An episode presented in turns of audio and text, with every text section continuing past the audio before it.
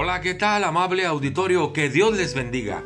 Continuamos meditando en el primer libro de los reyes. Estamos ya en el capítulo número 11, un capítulo que presenta la decadencia del rey Salomón. Alguien le había robado su corazón. ¿Quién cree que fue? Escuche lo que dice la palabra del Señor. Pero el rey Salomón amó, además de las hijas de Faraón, de la hija de Faraón, a muchas mujeres extranjeras, a las de Moab, a las de Amón, a las de Edom, a las de Sidón y a las Eteas. Gentes de las cuales Dios le había dicho, no te llegarás a ellas ni ellas se llegarán a ti, porque ciertamente harán inclinar tu corazón tras sus dioses. Pues a esas fue con las que se juntó Salomón. Dice el versículo 3, y sus mujeres desviaron su corazón. Dice el versículo 4, y cuando Salomón era ya viejo, sus mujeres inclinaron su corazón tras dioses ajenos y su corazón no era perfecto para con Dios.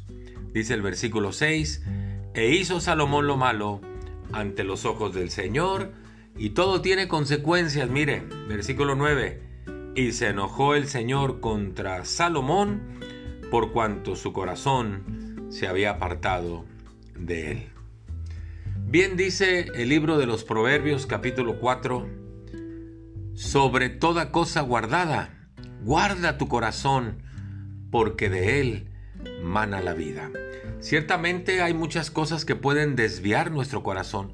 Debemos de tener mucho cuidado lo que ponemos en el corazón.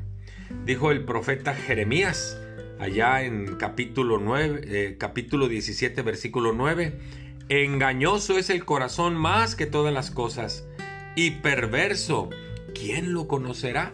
Porque así es el corazón. En alguna ocasión Jesús habló del corazón y dijo, en el Evangelio de Mateo, capítulo número 15, dice el versículo 18, pero lo que sale de la boca, del corazón sale, y eso contamina al hombre. Porque del corazón, dice el 19, salen los malos pensamientos. ¿Los ha tenido usted? Vienen del corazón. Del corazón salen los homicidios. Le han dado ganas de matar a alguien. Eso viene del corazón. Los adulterios. ¿Ha pasado por usted algún día la, la tentación de la infidelidad? Eso viene del corazón. Del corazón salen las fornicaciones, los hurtos, los falsos testimonios, las blasfemias.